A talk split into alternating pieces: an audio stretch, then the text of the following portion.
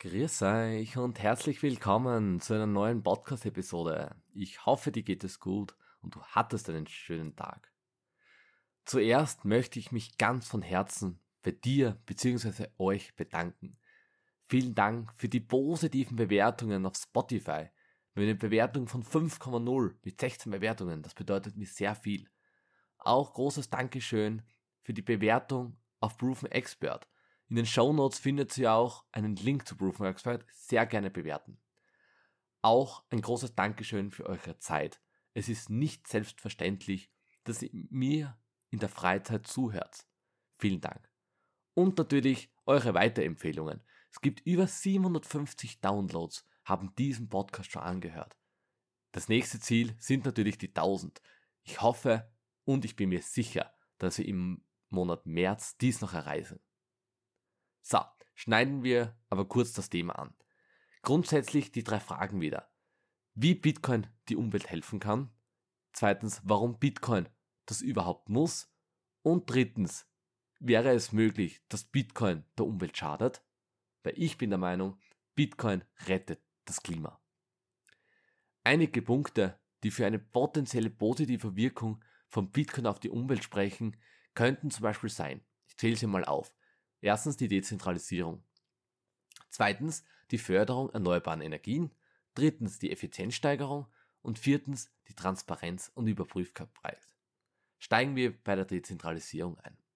Bitcoin, wie wir wissen, ist dezentral. Das bedeutet, dass er nicht von einer zentralen Behörde oder Institution kontrolliert wird. Das wissen wir einmal. Dies kann dazu beitragen, den Einfluss von Regierungen und Finanzinstituten auf die Umwelt zu verringern da sie oft Entscheidungen treffen, die kurzfristige wirtschaftliche Vorteile gegenüber langfristige Umweltauswirkungen bevorzugen. Wer kennt das nicht? Die Regierung ist meistens vier oder fünf Jahren im Amt. Warum sollte dieser Mensch noch etwas umsetzen, noch etwas verändern? Er will ja wiedergewählt werden. Das heißt, er schaut, dass er die Bürger und die Bürgerinnen auf seiner Seite holt und so einfach schwierige Themen nicht angeht. Ich sage dazu nur die Zeitpräferenz. Also wenn du das noch nicht angehört hast, gehe zwei Folgen zurück und dann komm wieder her. Es zahlt sich aus und du musst es unbedingt wissen für diesen jetzigen Podcast. Also, bis später. Der nächste Punkt ist die Förderung erneuerbaren Energien. Die meisten Bitcoin-Miner nutzen ja erneuerbaren Energien wie Solar, Wind, Wasserkraft. Warum? Weil sie meistens überproduziert wird. Das heißt, sie nutzen erneuerbare Energien für den Energiebedarf, den sie brauchen. Indem sie die Nachfrage nach erneuerbaren Energien erhöhen, könnten Bitcoin und andere Kryptowährungen dazu beitragen, die Entwicklung und Verbreitung von erneuerbaren Energien zu fördern. Ich glaube aber nur, dass Bitcoin das schafft. Andere Kryptowährungen nehmen wir da mal raus. Bitcoin fördert erneuerbare Energien. Warum? Naja, erneuerbare Energien sind meistens immer überproduziert bei den Bitcoin-Minern. Das heißt, haben wir erneuerbare Energien, gibt es immer eine überproduzierte Energie. Die ist natürlich sehr günstig und ideal für den Miner. Ich glaube, ohne Bitcoin wären die erneuerbaren Energie nur sehr schwer rentabel. Zurzeit gibt es ja sehr viele Subventionen, Förderungen und so weiter. Mit Bitcoin geht es meiner Meinung nach auch ohne, weil ich weiß, was ich mit der Energie anfangen soll. Der nächste Punkt ist die Effizienzsteigerung. In einigen Fällen kann Bitcoin effizienter sein als traditionelle Finanzsysteme, da sie zum Beispiel viel weniger Bürokratie benötigen. Durch die Reduzierung, ich sage jetzt mal nicht so aktuell mehr, aber der ganzen Papierkram, die Bürokratie, kann dazu beitragen, dass der Ressourcenverbrauch und der ökologische Fußabdruck verringert wird. Natürlich, es müsste einfach viel weniger Menschen irgendwo arbeiten, zum Beispiel auch unnötig arbeiten. Man kann sehr viel einsparen. Alleine der Transport von zur Arbeit, wieder heim zur Arbeit und so weiter und so fort. Da lässt sich einiges einsparen. Das heißt, grundsätzlich auch gut für die Umwelt. Und letzter Punkt ist die Transparenz und die Überprüfbarkeit. Bitcoin-Transaktionen sind in der Blockchain, einem öffentlichen Ledger, wie wir alle wissen, und ist transparent und nachvollziehbar. Das heißt, ich weiß immer genau, ich kann immer nachschauen, wer wann wie viel bezahlt hat, überwiesen hat. Leider kann ich nicht wissen, wer es genau war, sondern ich habe aber nur die Adresse. Dies könnte dazu beitragen, dass zum Beispiel die Korruption, Betrug in den Finanzbranchen verringert wird, was möglicherweise zu einer effizienteren und umweltfreundlichen Nutzung von Ressourcen führt. Das heißt, grundsätzlich kann man da auch wieder Personal einsparen, was sehr, sehr gut ist. Irgendwo natürlich muss das Personal anders arbeiten, aber es ist eine große Einsparung möglich.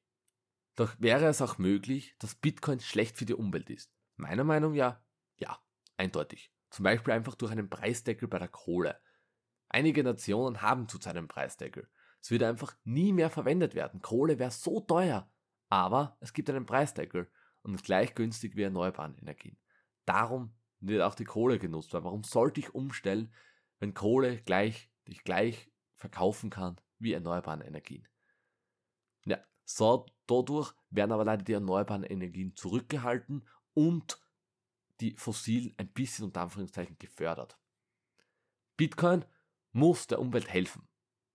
Und meiner Meinung nach hilft es auch. Wir müssen den Planeten retten. Und mein Motto lautet ja, Bitcoin rettet das Klima. Nun möchte ich euch kurz eine Geschichte erzählen. Ich kann mich noch erinnern, auf der Uni in Umweltbelastungen haben wir uns den CO2-Fußabdruck jeden Einzelnen berechnet. Ich bin Vegetarier wegen der Umwelt. Ich fahre jeden Tag mit den Öffis, ich habe kein eigenes Auto. Ich wohne mit einigen Personen zusammen und schaue wirklich, dass ich meinen CO2-Abdruck, Fußabdruck reduziere. Ungefähr verbrauche ich dennoch um die 7 bis 10 Tonnen pro Jahr. Doch dann kam das Erschreckende. In Oktober, Ende Oktober 2022, flogen wir für zwei Wochen nach Bali. Und dann hat sich alles geändert. Mein Fußabdruck von circa 7 bis 10 Tonnen pro Jahr nur durch mein eigenes Leben wurde erhöht auf insgesamt 17 Tonnen. Das heißt, ich habe fast gleich viel Tonnen CO2 produziert mit 14 Tagen Urlaub als mein ganzes restliches Jahr. Und das hat mich echt erschreckt. Das heißt, wir müssen alle etwas tun, um die Umwelt zu retten. Ich weiß, Fliegen ist nicht gesund für die Umwelt. Trotzdem bin ich der Meinung, wir sollten ein bisschen frei sein, ein bisschen genießen, den Luxus genießen. Bitcoin hilft dabei und fördert erneuerbare Energien. Es ersetzt in Zukunft das Finanzsystem und verändert die Denkweise von Menschen. Die Zeitpräferenz, Überkonsum wird zurückgehen. Die Inflation sinkt und hoffentlich wird es mal eine Deflation geben. Es wird noch lange dauern, vielleicht 50 Jahre, vielleicht 100 Jahre, es sollte auch langsam gehen. Wenn sofort ein Bitcoin-Standard da wäre, wäre das nicht gesund. Mit dem Bitcoin-Standard hätten wir auch ein starkes Geld. Das heißt, das Sparen zahlt sich wieder aus. Und der Planet kann sich endlich wieder mal erholen. So, das war jetzt die Folge, warum muss Bitcoin der Umwelt helfen. Wir haben einiges gelernt, positive Wirkung Bitcoin auf die Umwelt hat, was in meine eigene Geschichte und so weiter und so fort. Ich möchte mich ganzen Herzen nochmals bedanken für deine Zeit, für dein Dasein und fürs Zuhören. Ich freue mich, wenn du meinen Podcast weiterempfiehlst und auch bewertest. Ich wünsche dir jetzt noch einen wunderschönen Tag und das war die 17. Folge von Bitcoins Energie und Zeit mit Sebi. Ciao!